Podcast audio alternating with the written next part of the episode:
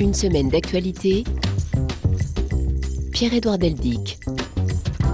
Bonjour, ravi de vous savoir au rendez-vous. Notez tout de suite que samedi prochain, nous nous retrouverons à cette même heure pour le premier volet d'une édition spéciale de ce magazine qui deviendra, vous le savez peut-être, une année d'actualité. Mais aujourd'hui, nous allons parcourir les faits saillants de ces derniers jours grâce au reportage de la rédaction. Nous partirons cette fois pour l'Afghanistan, l'Inde, la Nouvelle-Calédonie, la Tunisie par exemple, et nous ferons une étape à Brazzaville à la fin de ce numéro pour évoquer la rumba congolaise, désormais classée au patrimoine de l'humanité. Nous sommes cette semaine en compagnie de la directrice de la revue Esprit, notre partenaire et amie, en compagnie donc d'Anne-Lorraine Bujon. Bonjour Anne-Lorraine. Bonjour Pierre-Édouard. Comment allez-vous en cette fin d'année? Nous allons, bien, nous allons bien, mais l'année a quand même été un peu lourde un peu morose aussi. Esprit, comprendre le monde qui vient, c'est le titre général qui résume l'entreprise. Esprit, avec un dossier intitulé Un monde en sursis, nous allons l'évoquer euh, tout au long de ce numéro, mais puis-je vous demander quel est l'événement qui vous a marqué cette année, qui s'achève? Eh bien, quand j'essaye de faire un petit retour en arrière sur l'année 2021, euh, je crois que ce qui me marque quand même, c'est le point auquel euh, nous vivons une époque euh, paradoxale. Et formidable. Donc, à la fois d'avoir été stoppé dans toutes nos routines habituelles par cette épidémie qui n'en finit pas de finir, mais aussi d'avoir vu des scientifiques découvrir en fait le vaccin contre le Covid si vite. Il leur a fallu même pas un an. Et une fois que le vaccin a été découvert, c'est vrai qu'il a été euh, fabriqué, distribué, euh, administré euh, à une vitesse record, à tel point qu'on compte aujourd'hui, je crois, 3 milliards et demi de personnes vaccinées dans le monde, c'est-à-dire 45% de la population mondiale. Alors on peut se désoler qu'il y ait encore des inégalités nord-sud dans l'administration de ce vaccin, mais je crois qu'il y a là quand même une, une forme de prouesse scientifique, technologique qu'il faut saluer. Et je dis paradoxal parce que voilà, le virus nous montre que nous ne sommes que des êtres humains euh, et que nous sommes fragiles et vulnérables. Et en même temps, voilà, on voit de quoi la, science a été capable. Et c'est sur fond de Covid, Anne-Lorraine, que vous nous proposez ce numéro de décembre intitulé Un monde en sursis, décidément. Un monde en sursis. Notre volonté, c'était de réfléchir euh, justement à toutes ces représentations de la catastrophe dont nous sommes euh, nourris, euh, la catastrophe écologique d'abord, bien sûr, mais à certains égards, justement, l'épidémie a été interprétée comme une sorte d'avertissement. C'était un événement pur, personne ne l'avait vu arriver, même si certains stratèges en avaient parlé dans différents plans stratégiques. Mais donc, on a malgré tout été surpris par cette épidémie et puis très vite, les gens ont dit, euh, voilà, ce n'est peut-être qu'un signal avant-coureur euh, de la catastrophe écologique qui nous guette euh, si on ne change pas radicalement de trajectoire. Et donc tout cela nous entretient dans l'idée effectivement que nous serions seulement en sursis avant une fin du monde devenue inéluctable. Et notre volonté dans ce numéro, c'était de réfléchir à ce que ça nous fait cette représentation de la catastrophe et de vivre tout le temps avec l'idée que le pire euh, serait certain. Alors avant la fin du monde, Anne-Lorraine, parlons de ce monde en sursis qui regarde aussi l'espace. Le magazine américain Time a fait d'Elon Musk son homme de l'année, Alexis Bédu. 2021, année sans limite pour Elon Musk, écrit le magazine Time. L'homme à la tête d'un empire a enregistré de grandes victoires commerciales et stratégiques, aussi bien avec le constructeur automobile Tesla qu'avec la société d'exploration spatiale SpaceX. Pour le premier, une valeur boursière à 1000 milliards de dollars et une place de leader sur le marché du véhicule électrique. Pour la seconde, un contrat exclusif avec la NASA pour envoyer les premiers astronautes sur la Lune depuis 1972. L'homme a le tweet facile, maniant bien souvent humour puéril et ironie. Exemple, ce dimanche, il consultait ses 66 millions de suiveurs du réseau social, leur expliquant envisager quitter Tesla pour devenir influenceur. Mais son influence, Elon Musk n'a pas besoin de Twitter pour la déployer et c'est ce que récompense le Time en lui décernant ce titre. Combien d'entre nous vont-ils laisser une telle empreinte sur la planète écrit le magazine, insistant sur la revanche d'un homme, considéré il y a quelques années, je cite, comme un escroc fou sur le point de faire faillite, mais qui aujourd'hui fait plier les gouvernements et l'industrie sous la force de son ambition. Alors Anne Bujon, c'est un petit peu dans le ton de votre dossier, euh, ce sujet, cette élection part-time d'Elon Musk. Dans ce dossier Le Monde en sursis, donc euh, réalisé par Anne Dugin, que nous connaissons ici et que nous saluons, et Nicolas Léger, Vivre avec l'idée de fin du monde, avec par exemple un article euh, passionnant sur un auteur passionnant qui s'appelle Philippe Cadic. Oui, alors l'idée dans ce dossier, hein, c'était bien de réfléchir à la façon dont euh, notre idée de la catastrophe ou notre représentation d'un monde qui court à sa perte est nourrie justement par un très grand nombre euh, de productions, notamment euh, cinématographiques, mais on pense aussi aux séries télévisées qui sont à certains égards, voilà, la nouvelle fiction qui nous raconte le monde dans lequel nous vivons. Et donc c'est vrai qu'il y a un schéma apocalyptique, la fin du monde, comment survivre après la fin du monde. On sait que c'est très très très présent dans un grand nombre de blockbusters et de séries, dont des séries ou des films qui ont été adaptés, par exemple, de l'auteur de science-fiction euh, Philippe Cadic. Le grand Philippe Cadic. Voilà, euh, à plus d'un égard euh, devenu un auteur culte et connu à la fois pour ses romans et pour leurs adaptations cinématographiques ou télévisuelles. Donc ici, nous avons conduit un entretien avec David Lapoujade, qui est philosophe mais fan aussi de science-fiction et de Philippe Cadic et qui consacre un ouvrage euh, à cet auteur. Et il nous explique cette propension que Philippe Cadic a, comme d'autres auteurs de science-fiction d'ailleurs, à créer des mondes et les détruire. Donc il imagine un monde très différent du nôtre. Enfin voilà, c'est l'intérêt de la science-fiction, de nous faire réfléchir à d'autres mondes possibles et des mondes aussi qui s'auto-détruisent. Et dans ces univers, souvent les, héros de Philippe Cadic sont comme des bricoleurs qui doivent faire avec les moyens du bord, un peu comme Robinson Crusoe sur son île une fois qu'il est naufragé, et qui s'oppose en cela, euh, nous dit David Lapoujade, par exemple, à des figures d'ingénieurs, donc d'ingénieurs qui construisent un monde. Ici, c'est le bricoleur qui doit se débrouiller avec, euh, avec euh, des bouts de ficelle et à qui il appartient justement de, reconstruire un monde ou de permettre que l'humanité survive dans des conditions extrêmement difficiles. Alors, on peut penser à Minority Report, on peut penser penser à Matrix aussi. Mhm. Je ne crois pas que ce film soit adapté de Philippe Cadic, mais ce sont ces films comme ça qui nous ont vraiment beaucoup marqué sur cette représentation d'une fin du monde et de comment on pourrait survivre dans un monde dévasté. Un monde euh, qui est tellement menacé, euh, cette émission va être vraiment euh, assez sombre, on va faire en sorte qu'elle ne le soit pas trop quand même, mais un monde en proie des difficultés, d'où la tentation de certains de se réfugier dans un monde virtuel. On a beaucoup parlé cette année de, des métaverses, de cet univers parallèle dans lequel certains voudraient vivre finalement, pour oublier le monde euh, réel. En fait, une partie de la réflexion de Nicolas Léger, qui est donc professeur de philosophie au lycée français de Florence et qui a coordonné ce numéro avec euh, Anne Dugin, notre rédactrice en chef, c'était de s'arrêter un instant sur la façon dont toutes ces images et la façon dont nous sommes bercés de ces images, euh, cinéma, télé, romans, euh, risque, si nous n'y prenons pas garde, de nous transformer en spectateurs impuissants et insensible de cette marche vers une catastrophe qui serait inéluctable. Vous voyez que je mets beaucoup de conditionnels parce que c'est important justement de garder une forme d'ouverture et de se dire que le pire euh, n'est jamais euh, sûr. N'est jamais sûr. Voilà. Et donc euh, effectivement, on est de plus en plus nourri d'images, on est de plus en plus scotché à nos écrans. On sait que l'épidémie nous a encore fait passer un cap de ce point de vue-là. Et donc la tentation de se réfugier dans d'autres mondes, des mondes rêvés, euh, des mondes où nous ne serions plus atteints par la maladie, par la mort, euh, est très forte. Et c'est vrai que notre dossier a coïncidé avec l'annonce par Mark Zuckerberg de la transformation de Facebook euh, en méta et il nous promettait monts et merveilles dans le métaverse. Mais je crois qu'à la revue Esprit, nous préférons encore notre monde en sursis au métaverse de Mark Zuckerberg. Moi aussi, pour ne rien vous cacher. Thank you.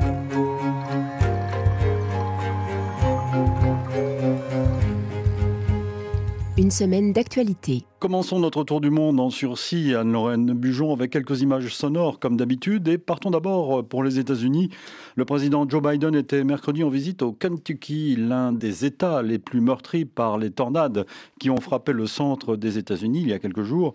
Tout au long de son parcours, le président a promis que l'État fédéral serait aux côtés des victimes à Washington. Guillaume Nodin. Mayfield, Dawson Springs, partout ce sont les mêmes images de dévastation, de villes et de quartiers entiers comme pulvérisés, réduits en miettes. Et partout au long de son parcours, Joe Biden délivre le même message, celui de l'entraide entre habitants et celui de la solidarité des autorités locales et fédérales. Je vous le promets, vous allez guérir, vous allez vous remettre, vous allez reconstruire, vous serez plus fort que vous étiez auparavant et vous allez reconstruire mieux que ce que c'était. Gardez la foi, nous allons le faire.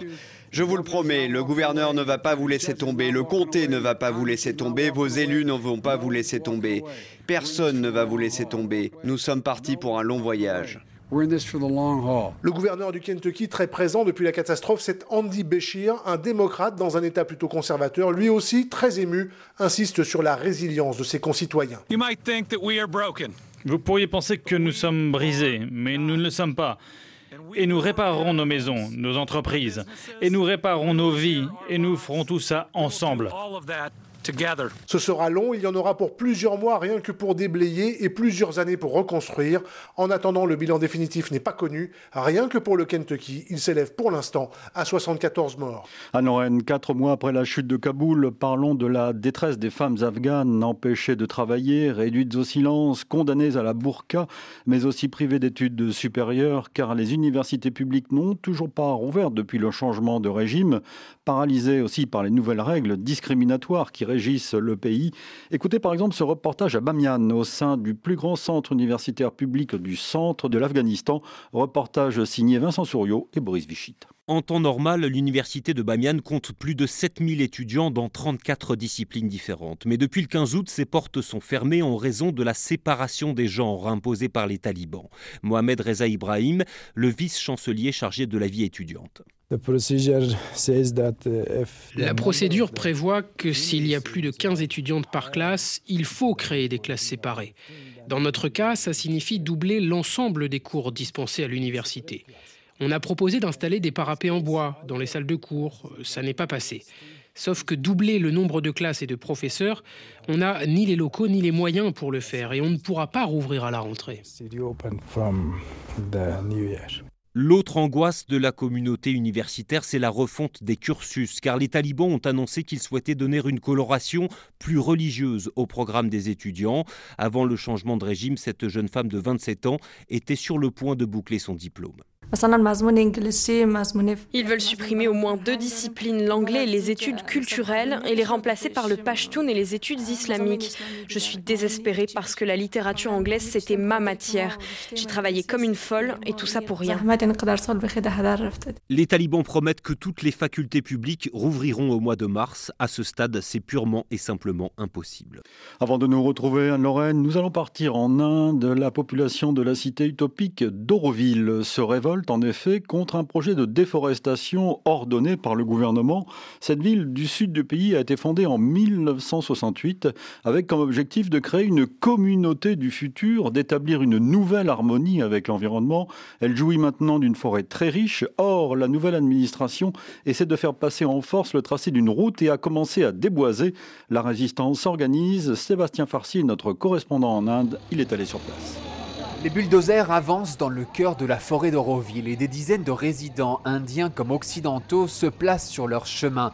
Ils s'opposent à la coupe de dizaines d'arbres qui doit permettre la création d'une route circulaire dans Auroville, mais ils sont violemment repoussés par des hommes de main et les arbres tombent. La nouvelle administratrice de la cité, nommée par New Delhi, affirme que ce tracé respecte les plans initiaux de la ville, mais les résidents soutiennent qu'il faut les adapter et faire passer la route par une zone non boisée.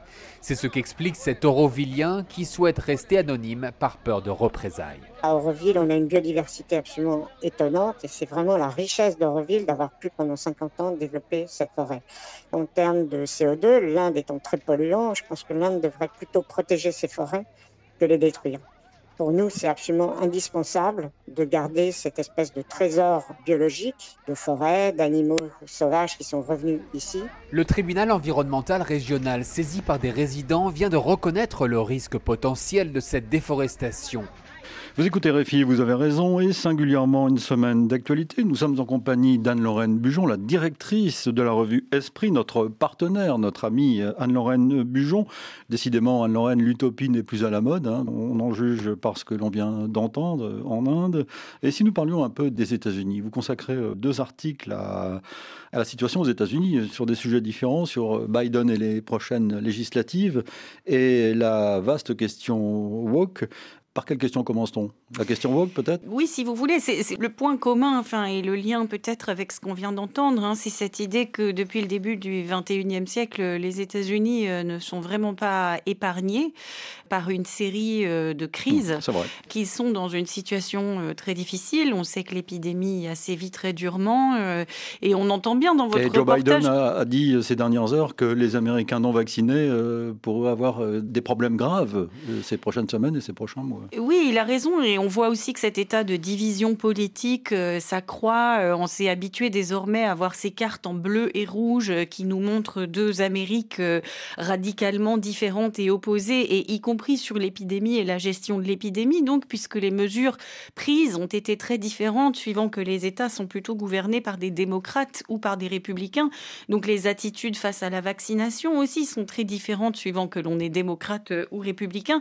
Et c'est donc dans ce paysage très divisé politiquement que Joe Biden essaye de faire passer euh, des mesures législatives ambitieuses, audacieuses, qui faisaient partie de ses promesses de campagne. Et Michael Berendt, donc, euh, qui enseigne à l'Université d'État euh, des Appalaches en Caroline du Nord, qui est un peu un correspondant de la revue Esprit aux États-Unis, nous a donné ces deux articles. Donc, un sur le programme législatif de Joe Biden, donc qui est un peu encalminé parce qu'il est obligé, euh, la majorité des démocrates est très courte à la Chambre et encore plus courte au Sénat. Donc euh, la moindre loi euh, fait l'objet de négociations très âpres et le Parti démocrate lui-même est divisé entre une aile plus à gauche, plus radicale et une aile plus centriste. Donc le premier volet de ce programme législatif sur les infrastructures était davantage bipartisan et il a fini par être passé. Ce qu'on ne sait pas maintenant, c'est si Joe Biden arrivera également à faire passer le deuxième volet de ces mesures législatives qui concernait davantage les, on a dit l'infrastructure humaine, mais donc notamment les familles américaines avec un ensemble de dispositions de protection sociale, tout bêtement, euh, comme euh, l'apparition d'un congé maternité qui n'existait pas encore aux États-Unis, un congé euh, payé, mmh. et de mesures aussi pour le système public d'éducation et d'aide aux familles globalement de mesures sociales, on pourrait dire pour résumer. Donc on espère j'espère que Joe Biden va réussir à faire passer ces mesures et ainsi à réconcilier un peu son pays en amont des prochaines législatives qui s'annoncent euh, très serrées pour lui. Ça, c'est le premier article de Michael Berendt. Il en a rédigé un autre sur la question woke, rappelant que cette notion, cette révolution, entre guillemets, a des racines américaines, et en soulignant les limites, disant par exemple que cette euh, révolution woke, entre guillemets, n'est en aucun cas une révolution politique. Elle ne remet pas en cause le système, en tout cas. Oui, alors je crois que cet article de Michael Berendt est salutaire parce qu'il permet de verser un peu d'eau froide sur tous les débats très passionnés qu'on entend aujourd'hui sur le wokisme, qui, je pense, est souvent euh, évoqué plutôt par ses opposants ou les gens qui voient un grand risque ou un grand péril pour la démocratie. Donc, euh, il commence par nous rappeler ce que c'est que le wokisme. Donc, euh, on fait référence là à une jeunesse assez militante, assez radicale euh, sur toutes les questions de discrimination, on pourrait dire, donc qui est hyper sensible à toutes les questions de discrimination, euh, par exemple euh, sur les questions de race ou de genre. Donc il explique le développement de cette sensibilité aux États-Unis. Il explique qu'elle a aussi des précédents. Il rappelle la radicalité des abolitionnistes qui ont permis que les États-Unis finissent enfin par abolir l'esclavage après la guerre de sécession. Il a fallu quatre ans et des combats très âpre mm. quand même. Et il rappelle aussi le précédent du mouvement des droits civiques. Et, donc, euh, euh, cette nouvelle révolution, si tant est qu'il s'agisse d'une révolution, d'une jeunesse très sensibilisée aux questions de discrimination raciale, elle a aussi ses précédents. Des précédents qui pouvaient aussi avoir leurs excès. Et je crois que ce qui nous rappelle, que je trouve très utile aussi, c'est que tout ça, ce n'est peut-être pas tant une question d'idées politiques que de passion politique. Et il y a beaucoup de passion du côté des jeunes militants radicaux, il y a beaucoup de passion aussi du côté des gens qui les critiquent ou qui les désignent comme un nouveau danger. Et il dit à cet égard, euh, c'est un peu comme les discours des contre-révolutionnaires euh, au moment de la, révolution, française. Voilà, qui s'alarmaient aussi euh, du fait qu'on veuille déplacer des statuts, changer des jours du calendrier, modifier certains termes dans le lexique. donc, en un sens, il nous dit rien de tout cela n'est radicalement nouveau. et certes, il y a de l'intolérance, il y a du sectarisme, mais ça n'est peut-être pas aussi dangereux ou périlleux qu'on veut bien nous le faire croire.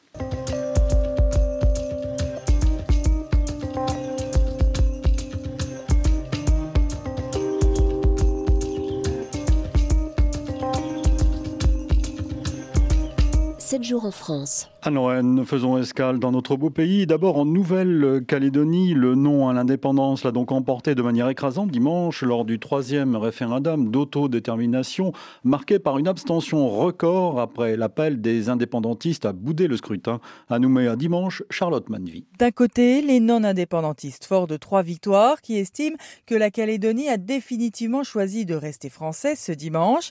De l'autre, les indépendantistes pour qui le référendum leur a été volé ils en avaient demandé le report et pourraient le contester devant les instances internationales. Dans son allocution et face à une société calédonienne plus que jamais divisée, Emmanuel Macron s'est donc attaché au sujet rassembleur qui pourrait permettre de renouer le dialogue. C'est le cas par exemple de la lutte contre les inégalités ou encore le développement économique. Des sujets qui pourraient d'ailleurs être abordés très rapidement puisque le ministre des Outre-mer, Sébastien Lecornu, est à Nouméa. Les questions institutionnelles pourraient être, elles, différées au prochain quinquennat. C'est le cas notamment de l'épineuse question du corps électoral restreint pour les provinciales et le référendum et que les non-indépendantistes voudraient ouvrir aux personnes arrivées plus récemment une concession que les indépendantistes ne sont pas prêts à faire. Durant deux heures, mercredi soir, Emmanuel Macron était l'invité d'une émission de TF1 et de la chaîne d'information du groupe LCI. Le président candidat, qui n'a pas dit encore qu'il était candidat, a fait le bilan de son action et il a essayé de se montrer sous un nouveau jour. Valérie Gas. J'ai appris c'est cette phrase qui résume le mieux la longue interview accordée par Emmanuel Macron à TF1. En se livrant à cet exercice médiatique, il n'avait qu'un objectif, dire aux Français qu'après cinq ans de pouvoir, il n'est plus tout à fait le même. Quand j'ai été élu, j'aimais la France. Et aujourd'hui, je peux vous dire, je l'aime encore plus follement. Mais j'aime les Françaises et les Français. Souvent jugé arrogant, qualifié de président des riches, Emmanuel Macron s'est employé à déconstruire son image et à y ajouter une part d'humanité, regrettant d'avoir blessé des gens avec ses petites phrases, reconnaissant dans un effort d'humilité qu'on ne fait rien bouger si on n'est pas pétri de respect, mais en redevenant aussi pugnace par moments pour assumer sa politique, défendre son bilan sur le pouvoir d'achat, l'éducation, réaffirmer sa volonté réformatrice, n'hésitant pas non plus à égratigner ses adversaires politiques comme Éric Zemmour, mais sans le nommer. Je pense que la pire des choses face aux peurs, c'est de jouer sur les ressentiments et de les exalter. C'est ce que font certains. Président ou candidat, Emmanuel Macron a maintenu l'ambiguïté. Oui, j'ai de l'ambition pour notre pays, l'envie de faire. Mais le moment où nous nous parlons est un moment où je dois encore assumer la responsabilité qui est la mienne. Et il faut aussi, comme mon fort intérieur, in petto, je consolide voilà quelques éléments avant de vous donner une, une réponse sincère et ferme. Ses adversaires diront qu'il veut profiter de sa fonction le plus longtemps possible. L'opposition de gauche et de droite a critiqué le temps de parole accordé à Emmanuel Macron au nom du respect de l'équité dans cette campagne électorale qui n'a pas commencé officiellement mais qui a commencé quand même et a critiqué surtout ses propos. Vous avez pu les écouter sur RFI.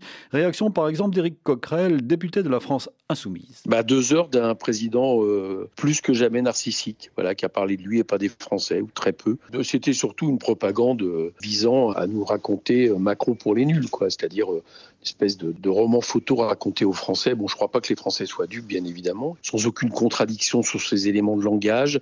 C'est peut-être parce que sa politique a failli. Par exemple, vous remarquerez qu'il n'y a rien eu sur l'écologie, qui est quand même une des questions fondamentales euh, en France et dans le monde. Le président de la République a par exemple pu dire qu'on n'a jamais créé autant d'entreprises dans ce pays euh, sans qu'un seul journaliste pense à lui dire que c'est surtout dû à la création des auto-entrepreneurs qui sont euh, les salariés déguisés des plateformes Uber. Il a pu expliquer qu'on devait rembourser la dette parce que sinon on faisait défaut aux créanciers alors que la dette qui a été créée pendant le Covid est une dette détenue par la Banque de France, donc par nous-mêmes. Il décrit les inégalités, mais c'est sa politique qui, en cinq ans, a créé plus d'inégalités qu'il n'y a jamais eu dans la Ve République un certain nombre de choses qu'il n'aurait pas pu, j'allais dire, étaler s'il avait eu un contradicteur en face. Et malheureusement, c'est aujourd'hui un candidat sans contradicteur, ce qui pose problème. Avant de vous retrouver, Anne-Lorraine Bujon, commençons notre voyage en Afrique en quelque sorte en revenant sur la suite du redéploiement de l'armée française au Mali. Après le camp de Kidal en octobre dernier et celui de Tessalit en novembre, la France a en effet remis mardi les clés du poste avancé de Tombouctou aux forces armées maliennes. La force Barkhane a ainsi terminé la première phase d'une réorganisation entamée en septembre dernier. Franck Alexandre. Après huit années d'une présence continue, c'en est donc fini des postes avancés français les plus septentrionaux du Nord Mali. 170 containers auront été nécessaires pour désengager Tombouctou par la route et les airs. Et après Tessalit et Kidal, ce sont donc au total plus de 400 soldats qui ces dernières semaines ont été redéployés. Au Mali, Barkhane repose désormais sur un triptyque Gao-Menakagossi, trois bases le long de la zone des trois frontières, épicentre des combats de 5100 soldats. La force passera à 4800 au mois de janvier, puis la décrue sera régulière, mais moins rapide qu'annoncé. 4000 hommes à l'été 2022, puis 3000 à l'été 2023. Ce sera alors la fin de l'adaptation de l'opération Barkhane. Dès janvier, l'intervention française glissera d'une logique de PEX à une logique de coopération militaire plus de gros bataillons pour du contrôle de zone, mais plutôt un partenariat de combat avec les forces armées maliennes, à l'instar de ce que fait la force européenne Takuba pour conduire les armées locales vers l'autonomie. Et nous allons reparler de l'Afrique dans quelques minutes, suite d'une semaine d'actualité en compagnie d'Anne-Lorraine Bujon, la directrice de la revue Esprit, qui titre ce mois-ci euh, sur un monde en sursis et analyse ce monde euh, et la finitude annoncée de ce monde tout en essayant de rester euh, assez optimiste finalement, ce qui est le cas dans les différents papiers. Si nous parlons de la vie politique française à la fin de cette année, donc dans cette campagne électorale qui commence vraiment, on a appris hier par exemple qu'à gauche, Christine Taubira envisageait une candidature, mais rendez-vous à la mi-janvier. Il faut rappeler que l'élection a lieu en avril donc euh, il n'y a pas d'urgence pour elle, euh, semble-t-il. Euh, vous, vous, voulez dire un mot sur cette politique française par rapport à ce qui se passe chez nos voisins européens, par exemple? Oui, on a déjà eu l'occasion de s'exprimer à la revue Esprit dans la petite lettre d'information qu'on fait partir tous les vendredis soirs sur le fait qu'on était entré dans cette campagne électorale, mais dans une drôle de campagne, comme on a eu la drôle de guerre en fait, où on est un peu en position d'observation, on y va, on n'y va pas, on y est, on n'y est pas. donc c'est vrai qu'on a d'abord eu euh, la candidature euh, supposée euh, d'Éric Zemmour, qui a fini par se déclarer. Et puis, on ne savait pas qui serait le candidat des Républicains, mais là aussi, ça s'éclaircit. Et donc maintenant, il reste encore quelques inconnus peut-être à dévoiler, comme le fait de savoir si Emmanuel Macron sera candidat ou non à sa réélection. Quel suspense Voilà, on a quand même toutes les raisons de penser que oui. Et ce qui nous intéresse en partie, c'est de situer la France dans un ensemble plus large et notamment notamment dans un ensemble euh, européen. On sait que euh, l'entrée vraisemblable en campagne d'Emmanuel Macron va coïncider avec le fait que la France prenne la présidence de l'Union européenne.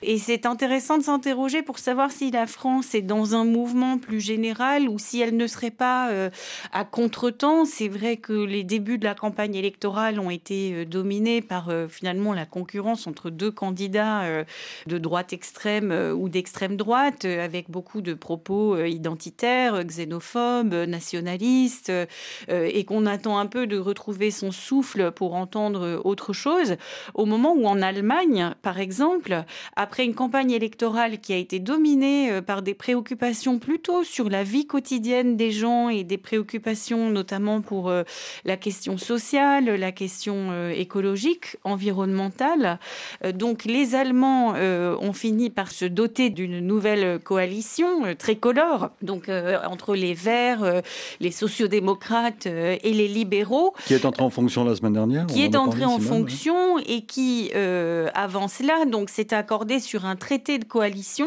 qui, là encore, dessine un programme d'avenir, un programme ambitieux et un programme tourné, je crois, vers la construction d'un monde d'après, plus social et écologique. Un programme très pro-européen, ce qui est une raison plutôt d'espérer pour les Europhiles parmi nous que le fameux tandem franco-allemand pourrait repartir d'un bon pied pour construire l'Europe de demain qui pourrait tenir aussi son rang de puissance dans un monde de grandes puissances dont un certain nombre sont même en train de se comporter comme euh, des empires. Petite parenthèse euh, à propos de la lettre dont vous parliez, il faut rappeler ce qu'est cette lettre? On ne le rappelle jamais assez. Voilà, le mot d'esprit qui est notre lettre d'information hebdomadaire qui nous permet de composer de petits ensembles thématiques euh, à partir d'articles récents et plus anciens de nos archives, puisque tout le fonds d'archives de la revue Esprit a été numérisé depuis son premier numéro paru en 1932 autre époque, on peut le dire, où le monde était guetté par des catastrophes et où heureusement tout le monde ne perdait pas espoir.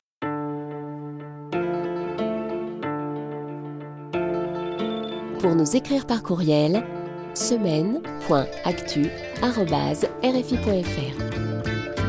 Merci pour vos messages. Je salue quelques-uns de nos auditeurs fidèles sur le continent africain. Bonjour aujourd'hui à Fulciano, à Terna, à Cotonou. Bonjour à Kaou Kolebe, à Conakry. Bonjour à Issouf qui nous écoute à Ouaïgouya, au Burkina Faso. À Etelé, à Kinshasa. Bonjour à Abel, à Lomé. À Micheleux, à Yaoundé. À Ben Ali, aux Comores. Et à Odilon, à Maromandia, à Madagascar, qui, sur la page de son réseau social, écrit ceci. La grandeur d'un pays ne se mesure pas à celle de son territoire, mais au caractère de son peuple. 7 jours en Afrique.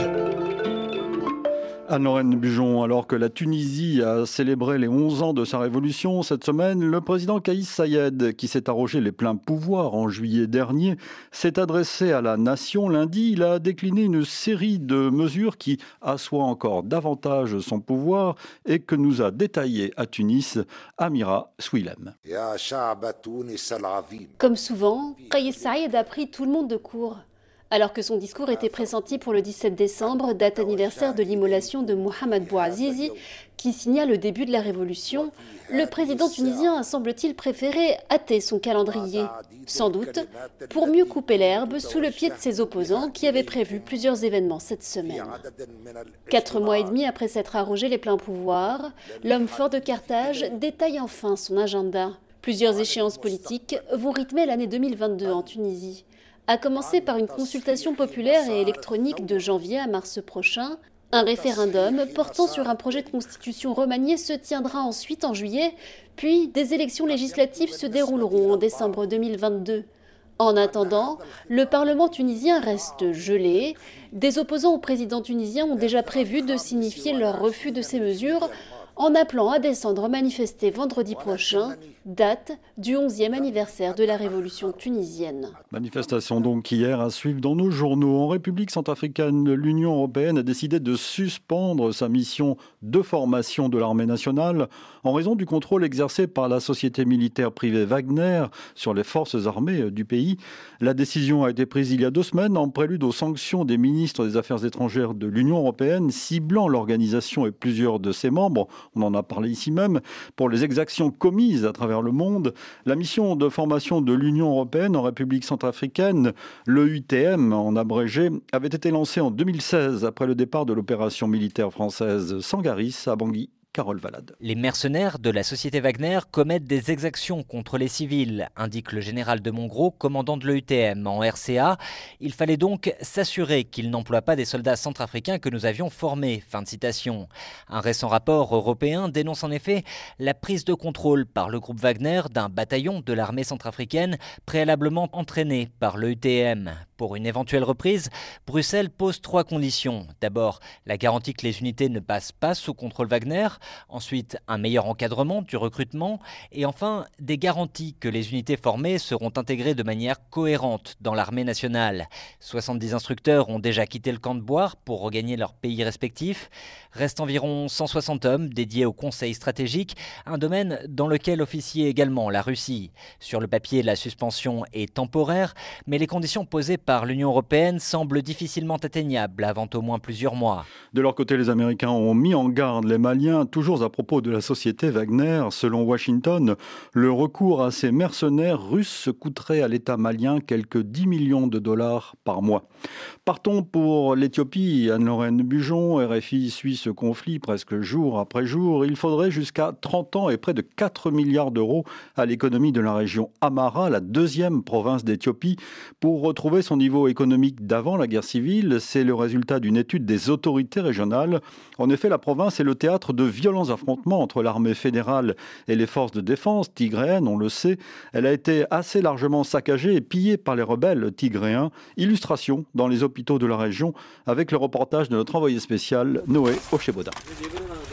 Après le chaos, c'est l'heure du tri à la clinique de chez Warobit pour le docteur Negatou Tadesse et les autres médecins. Presque tout est vandalisé, comme vous pouvez le voir. La plupart des médicaments et machines ont été détruits. Seulement 5 ou 10% sont encore en état, le reste est inutilisable. Les rebelles tigréens ont tout détruit en partant. Même constat à l'hôpital de Mezezo, à quelques dizaines de kilomètres de là. Mariam Deguinetou est bénévole. Ils ont tout utilisé. Regardez, ils préparaient leur nourriture par ici. Ils traitaient les soldats blessés là. Ils ont emporté tous les médicaments. Ceux qui restent sont étalés partout. Le centre de santé ne peut toujours pas accueillir de patients pour le moment. Plusieurs heures de route sont nécessaires pour se faire soigner. La seule alternative, c'est Debre Biran. Ici, c'est impossible. Debre Sina, c'est impossible. Sholameda, c'est impossible. Ils doivent donc aller à Debre Biran, sinon ils mourront. D'après les autorités de la région, 40 hôpitaux et 453 cliniques ont été détruits par les rebelles tigréens. Avant de vous retrouver à Lorraine, intéressons-nous au patrimoine africain mis en valeur euh, cette semaine. Nous allons parler tout à l'heure de la reconnaissance de la rumba congolaise par l'UNESCO et arrêtons-nous maintenant sur la reconnaissance par la même UNESCO d'un plat traditionnel sénégalais cette fois. Alors direction Dakar pour en savoir plus sur le thieboudienne avec Charlotte Hydrac. Au restaurant Machallah, Maimouna Koulibaly propose du thieboudienne en plein du jour plusieurs fois par semaine. On met oignons, de l'huile, tu mets des tomates, des légumes, du poisson.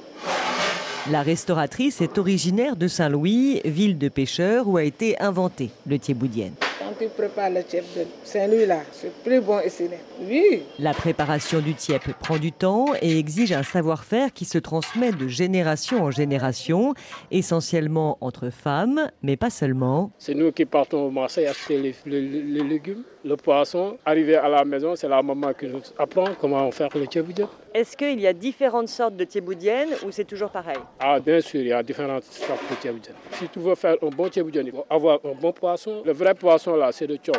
Difficile d'en avoir aujourd'hui. Voilà. Différentes versions, mais certains, comme Seydina Fall, regrettent des évolutions. Le thieboudienne d'aujourd'hui, on l'a beaucoup aromatisé. Les bouillons là, c'est pas bon. Nos ancêtres, ils faisaient le, goût avec des tamarins et des bissap. Pour ces amateurs, l'inscription sur la liste de l'UNESCO est une fierté et une occasion de faire mieux connaître le plat national sénégalais à l'étranger. Il faut le, cuisiner chez vous. Hein. Et le goûter sans modération, évidemment. Suite d'une semaine d'actualité en compagnie d'Anne-Lorraine Bujon, nous allons reparler du dossier euh, Un monde en sursis, qui est le dossier du numéro de décembre. Mais vous avez euh, rédigé, comme chaque mois, avec l'équipe d'esprit l'éditorial qui s'intitule ce mois-ci Les ambiguïtés de la puissance. Nous ne sommes plus euh, en temps de guerre froide, mais euh, à une époque où euh, les dangers viennent de partout. Oui, vos reportages l'ont bien montré. en cette fin d'année 2021, les sources d'inquiétude ne manquent pas. On sent bien que le monde est de nouveau dans un moment de, de poussée antidémocratique, à tel point qu'on peut même craindre le retour euh, d'affrontements militaires. Euh, Taïwan euh, crée des inquiétudes, mais aussi l'Ukraine en ce moment, avec un sommet un peu de la dernière chance qui s'est tenu entre Joe Biden et Vladimir Poutine enfin, la, semaine dernière. Et hum, on voudrait mettre en garde, en fait, nos lecteurs, se mettre en garde nous-mêmes contre la tentation qu'il y a pour essayer de comprendre ce monde et ce nouveau désordre mondial, de recourir à des grilles de lecture anciennes. Et sur l'affrontement sino-américain en particulier, on voit revenir la grille de lecture de la guerre froide, comme si le monde allait de nouveau se diviser entre deux blocs et qu'on serait sommé de choisir son camp. Alors cette analogie nous paraît en partie trompeuse. Et puis pour l'Europe en particulier, il faut sans doute s'en méfier, car si le monde était divisé en deux grands blocs, il nous faudrait choisir notre camp. Euh, ça ne pourrait, euh, en toute vraisemblance, être que le camp des États-Unis. Et du coup, au nom du non-alignement, euh, on voit des gens dire ah mais oui, mais il faut ménager la Chine, il faut pas aller tout droit à l'affrontement, voilà.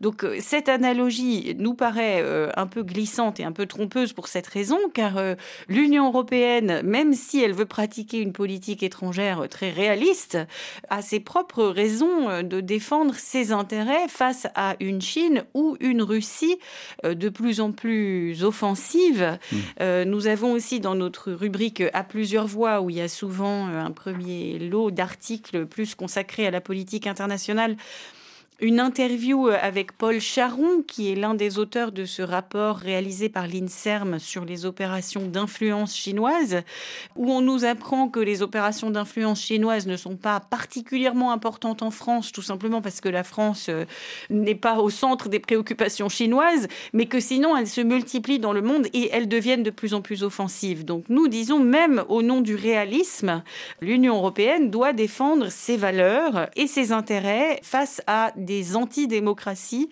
de plus en plus agressives. Revenons à ce dossier Un monde en sursis, avec au cœur de ce monde en sursis l'incertitude.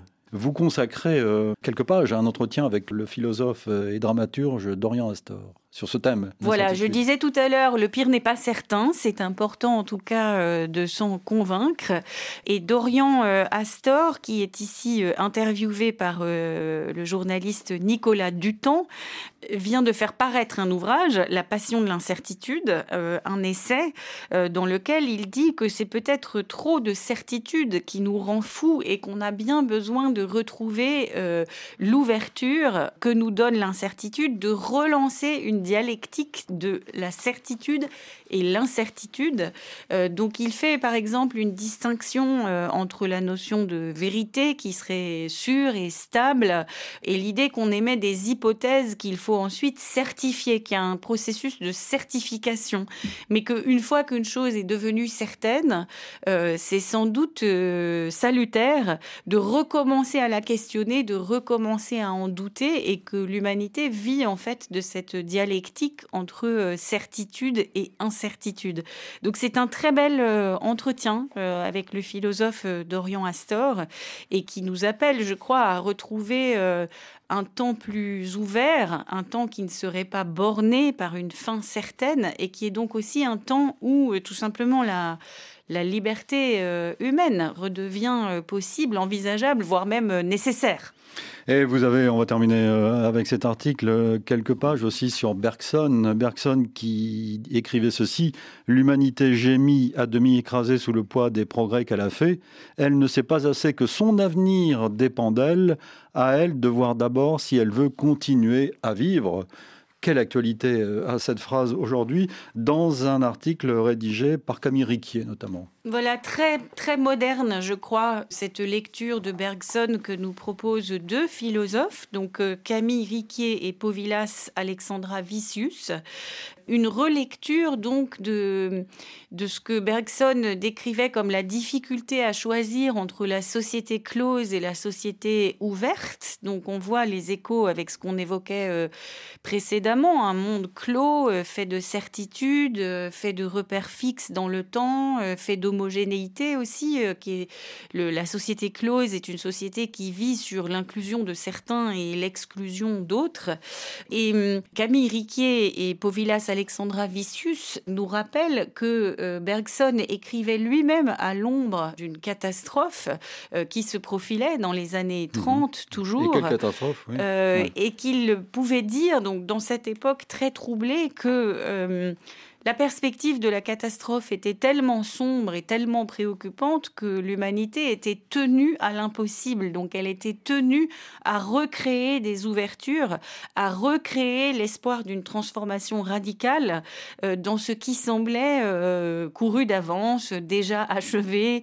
Voilà. Et c'est ainsi donc que Camille Riquet et Povilas Alexandra Vicius nous demandent si on peut encore faire un, un bon usage de la fin du monde, euh, si à nouveau, à notre tour, euh, après Bergson, on peut se sentir euh, tenu à l'impossible et de recréer de l'espoir dans ce monde malgré tous les signaux inquiétants qui nous parviennent. Alors en cette fin d'année, dans cette dernière émission avec vous pour 2021, Anne-Laurent, je voudrais souligner une fois de plus le rôle que jouent les revues et singulièrement Esprit dans la compréhension du monde. Il me semble que les revues jouent un rôle euh, qui ne ressemble à aucun autre parce que euh, les revues euh, sont d'abord un, assemblage de textes, donc elles permettent à plusieurs voix de s'exprimer, de croiser leurs perspectives. C'est pourquoi nous avons choisi d'intituler cette première rubrique à plusieurs voix. Elle s'est longtemps appelée le, journal à plusieurs voix à la création de la revue et on a repris cette expression.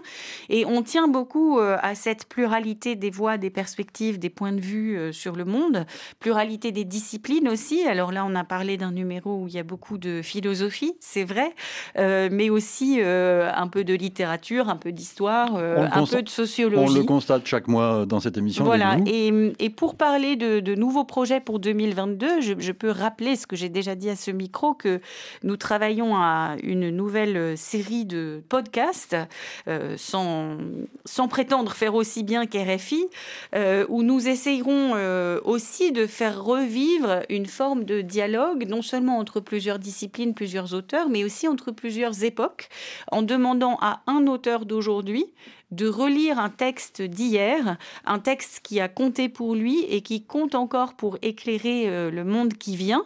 Donc nous serons en mesure, si tout va bien, de diffuser ces premiers épisodes de nos podcasts à plusieurs voix dans la deuxième quinzaine du mois de janvier. On en reparlera d'ailleurs euh, dans cette émission euh, à cette époque. J'espère bien. En janvier 2022. Merci Anne-Lorraine Bujon. Esprit du mois de décembre s'intitule Un monde en sursis, c'est le titre du dossier principal, mais il y a plein d'autres sujets euh, à côté ou autour, euh, comme d'habitude. Merci beaucoup, Anne-Lorraine. Merci. Une semaine d'actualité réalisée par Steven Astley. Je donne rendez-vous demain pour le magazine Idée et je vous propose une rencontre avec une pionnière de l'histoire africaine, avec Catherine Kokri-Vidrovitch. Elle raconte dans un livre sa vie de chercheuse et d'aventurière aussi en Afrique, en quelque sorte. Demain dimanche à 15h10 temps universel, 17h10 heure française. Dans un instant, un nouveau journal sur RFI, mais pour conclure tout à fait ce magazine. Parlons donc de la rumba congolaise qui est entrée dans le patrimoine immatériel de l'humanité. Partons pour Brazzaville avec Loïcia Martial. Bon week-end, bonne semaine. L'espace Feignon est le tout premier bar dancing de Brazzaville où fut créé en 1959 le premier orchestre congolais, les Bantous de la capitale. Pour son gérant, Jean-Claude Feignon, l'inscription de la rumba comme patrimoine immatériel est un beau cadeau de Noël. Quel cadeau, un immense cadeau. Franchement, merci l'UNESCO, merci à tout le monde.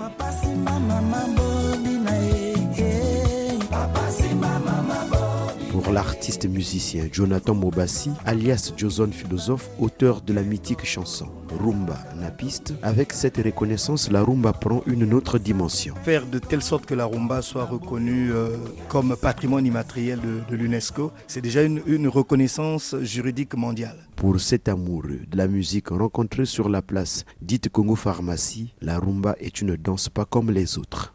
La rumba, c'est une danse qui vous fait vivre déjà, comme on dit, l'émotion des anciens. Hein, ce n'est pas aujourd'hui où vous arrivez sur la piste, vous transpirez, mais la rumba, c'est une danse respectueuse et responsable. À Brazzaville, la rumba a ses pères, Paul Kamba et Jean-Serge Issou, Joseph Kabasele et Luambo Makiadi à Kinshasa, pour ne citer que ceux-là.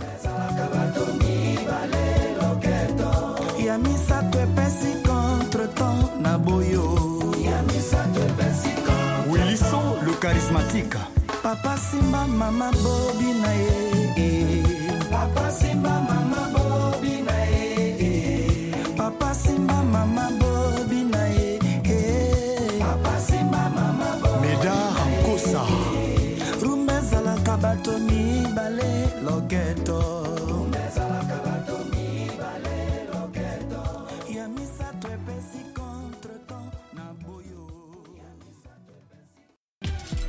Tout à l'heure sur RFI.